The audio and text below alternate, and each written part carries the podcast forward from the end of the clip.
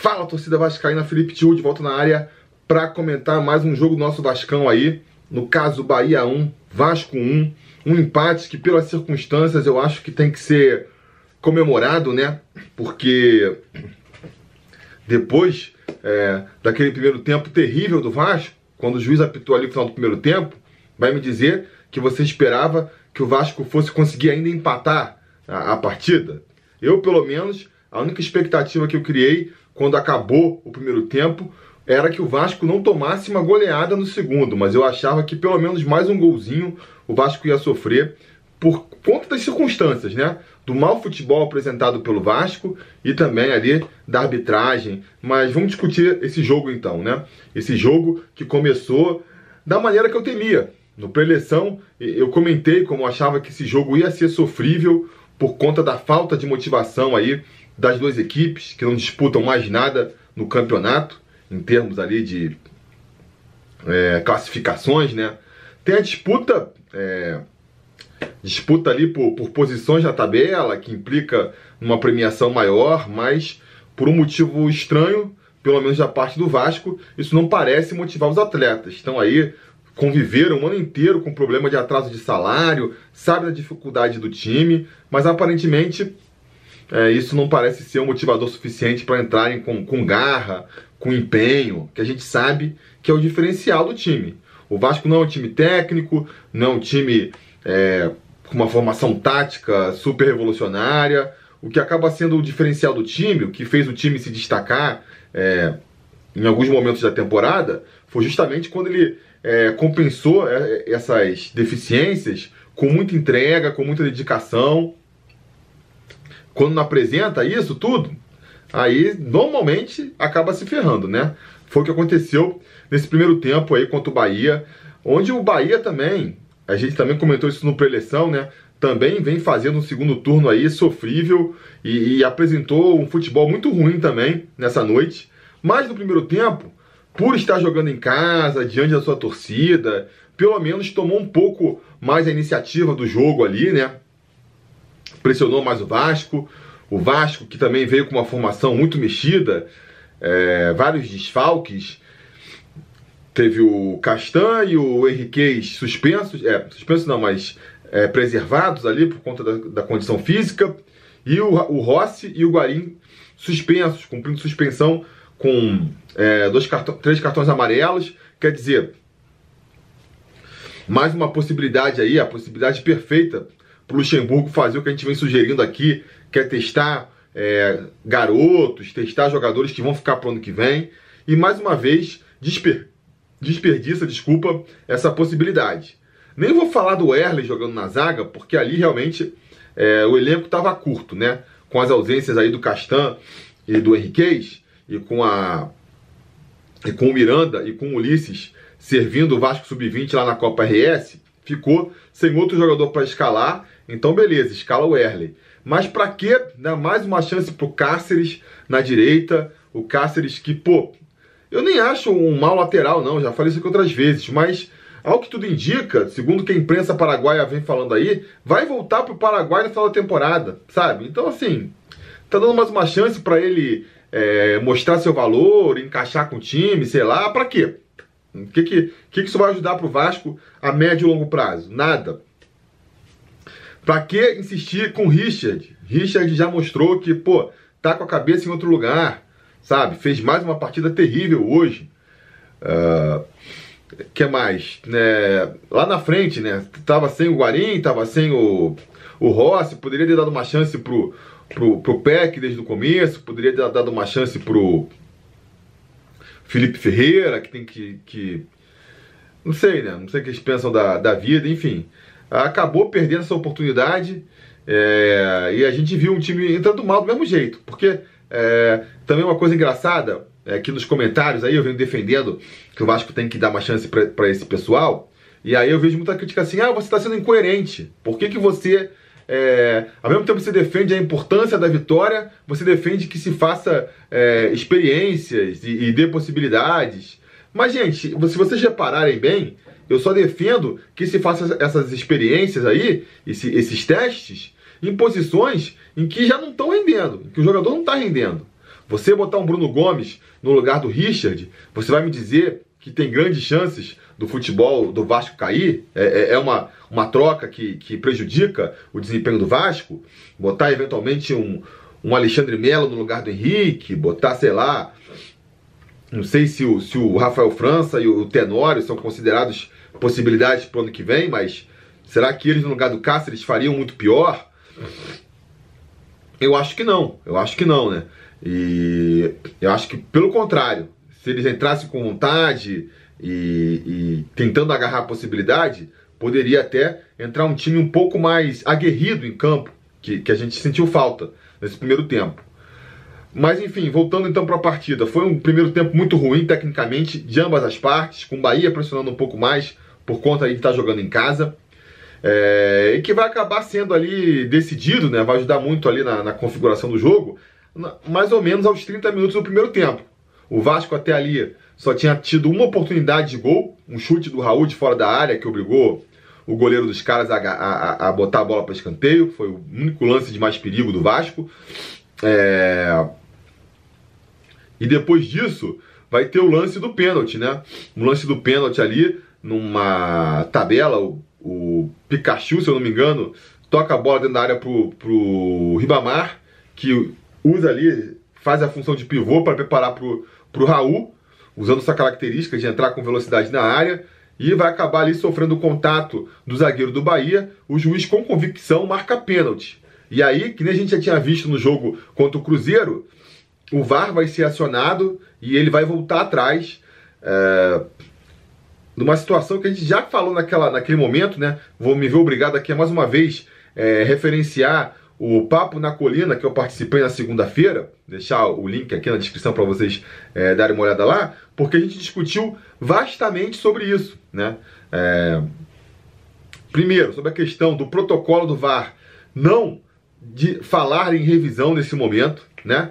É... Por quê?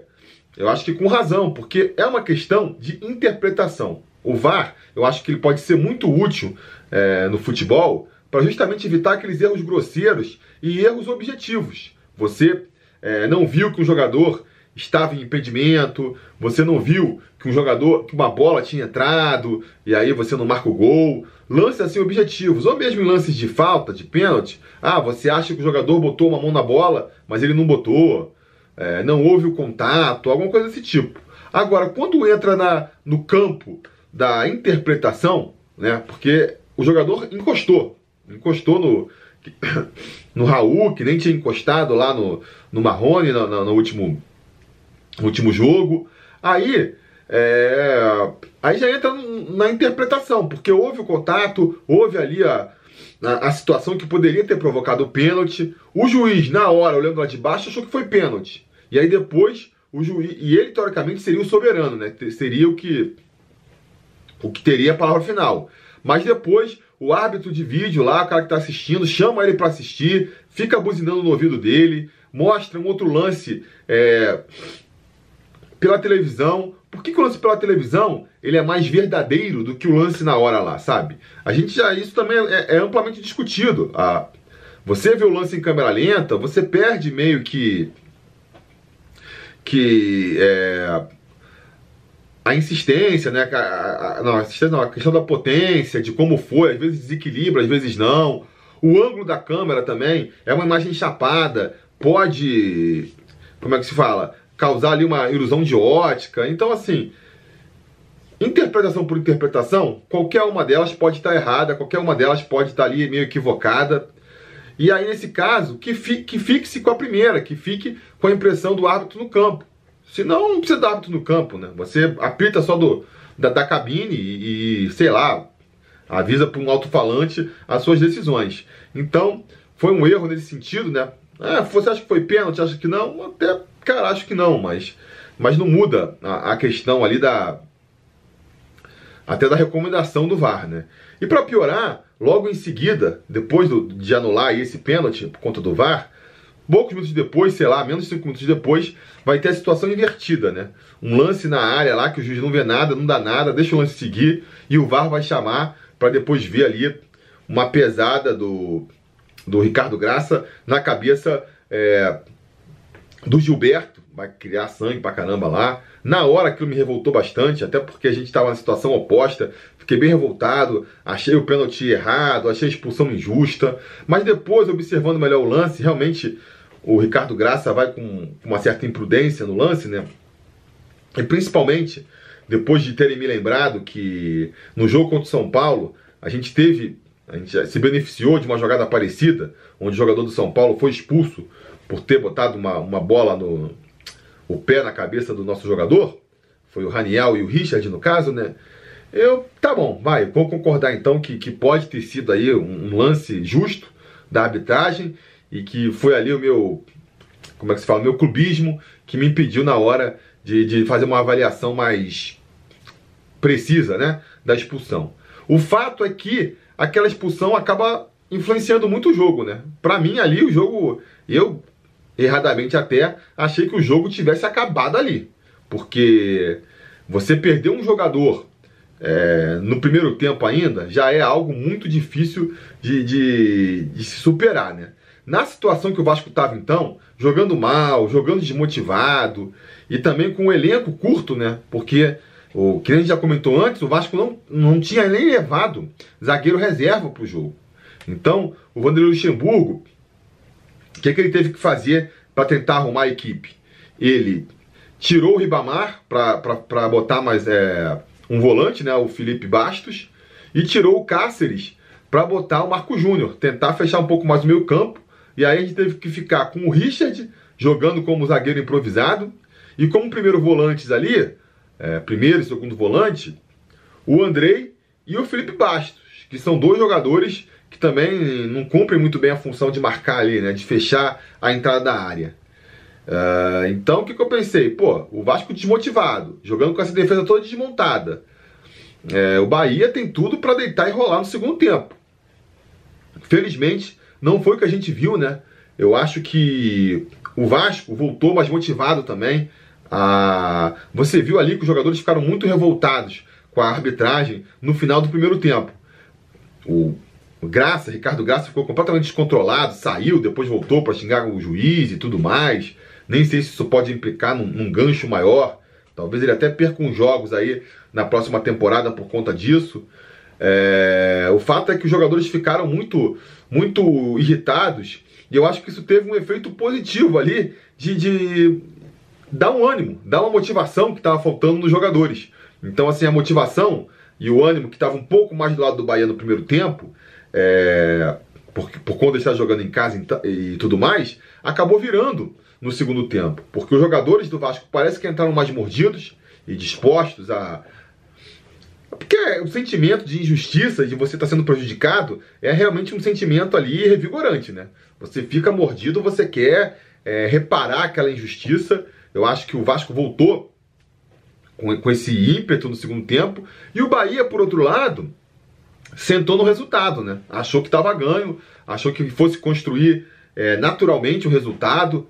E no começo do segundo tempo, a, até pareceu que ia mesmo. Eles começaram pressionando bastante o Vasco, chegaram a meter uma bola no travessão e tudo. Mas aos poucos o Vasco foi ali se assentando, foi tomando gosto pela partida, né? Vamos aí também, é, dar os méritos para o Luxemburgo, que conseguiu arrumar bem a equipe. A motivação é importante, mas a parte tática também conta bastante. É, o Felipe Bastos, que eu achei até um erro ter entrado, né? mais um desperdício de oportunidade, porque é um jogador que, sei lá, acho que não deve ficar para a próxima temporada. E, e mesmo que fique, acho que não precisa provar nada, mas ele entrou bem nessa partida, a gente tem que admitir, conseguiu distribuir bem o jogo ali. enfim, o Vasco foi tomando gosto pela partida, foi crescendo. É, eu até falei, pô, o Vasco até que tá melhor do que eu imaginava, mas mesmo assim é muito difícil, né? Muito difícil de conseguir uma vitória, jogando com a menos e tudo mais. É, o Luxemburgo ainda vai fazer uma última mudança que eu achei ousada também. É, tenho que elogiar ela, que quando entrou o Gabriel Peck, eu pensei, ah, vai tirar o Marrone para botar o Peck, né? Botar um garoto mais descansado ali para tentar ser a válvula de escape, mas não vai abrir mão ali da, da, da, da defesa. E não, ele tirou o Raul. Ele tirou o Raul, botou o time um pouco mais para cima. Então isso também é, é, de se louvar, né? É, até porque tinha faz sentido, né? O Vasco não tem nada a perder, estava perdendo o jogo, por que não tentar soltar mais um pouco o time? Mas. E aí, aos 36 no segundo tempo, um jogador do Bahia vai ser expulso também. Esqueci o nome dele agora, não sei o que, Kaique. Um jogador que entrou no segundo tempo, conseguiu em 5 minutos tomar dois cartões amarelos e ser expulso. Eu falei, opa, agora já dá para acreditar um pouco mais, porque os caras estão com o mesmo número que a gente, né? Vamos ver se a gente consegue empatar pelo menos essa partida e realmente conseguimos. Num lance ali, é, uma triangulação entre os tipos de jogadores que eu pedi para entrar em campo. O Andrei, que fez mais uma partida interessante, eu achei que não foi tão bom quanto o Cruzeiro, mas fez uma. O time todo foi abaixo do que foi contra o Cruzeiro, né? Mas eu acho que foi uma, mais uma atuação positiva do Andrei. É, foi um jogador que ganhou essa oportunidade que eu vinha defendendo e acho que soube aproveitar. Vai entrar com um pouquinho mais de moral é, em 2020 do que entraria se não tivesse disputado essas duas partidas. Ele vai acionar o Marrone pela esquerda. Marrone não, o Peck, né? O Gabriel Peck, que também entrou no segundo tempo. Mais uma oportunidade, é mais um jogador que com essa assistência vai com mais moral para 2020. E aí eu já imagino que muita gente deve ter falado quando o Peck entrou. Pô, vai queimar o garoto, vai botar o garoto num jogo que tá com um a menos, não sei o que lá. E aí, cadê? Cadê a queimação? Não queimou, cresceu mais, sabe? Acho que a torcida do Vasco às vezes fica muito também cheia de dedo com, a, com os moleques da base. Bota na fogueira, vamos ver o que o cara faz, sabe? Não tem jeito, não vai ter situação perfeita pra, pra botar jogador pra, da base pra estrear. Vai ficar esperando ali seis jogos que você tem por ano, que é na, na, no Campeonato Carioca, quando não é final, quando não vale nada, quando não é clássico, pra ir ver se o se, se, se estreia bem. Se não, é só no ano que vem que vai ter chance de novo? Não, cara, é, vão surgindo as circunstâncias, bota a molecada ali para jogar e vê o que ela vai render. No caso aí, o Peck entrou muito bem, conseguiu dessa assistência para o Marrone fazer mais um golaço. O Marrone que também vem crescendo muito de produtividade nessa reta final aí. Já vinha crescendo há alguns meses e agora está chegando no estágio que está fazendo gol também. É ótimo para coroar é, essa boa fase dele e ver se a torcida perde um pouco da implicância que tem com ele, né? É, a partir dali, eu até pensei que o Vasco pudesse virar a partida, porque vinha fazendo o segundo tempo muito bom, conseguiu logo, né, depois da expulsão, empatar o jogo. Pô, por que, que, por que não acreditar numa virada histórica, né? Ah, o fio do Vasco virou, o portal aí da, do inferno foi fechado, que o pessoal tá brincando, com o gol do Diego Souza. É, mas não, acabou não acontecendo. Enfim, tudo bem, né? O mais importante aí, acho que o empate levanta um pouco a moral do torcedor vascaíno. E assim, a temporada tá, acabou, né? A temporada acabou, nem dá para falar muito de questões técnicas e tudo mais, e táticas. Agora é partir para a festa aí contra a Chapecoense no domingo e já começar a pensar em 2020, não é mesmo? Diga nos comentários então a opinião de vocês sobre a partida. Não se esqueça também de curtir o vídeo, assinar o canal, ligar o sininho de notificações para ser avisado sempre que tiver vídeo novo aqui no canal. E a gente vai se falando.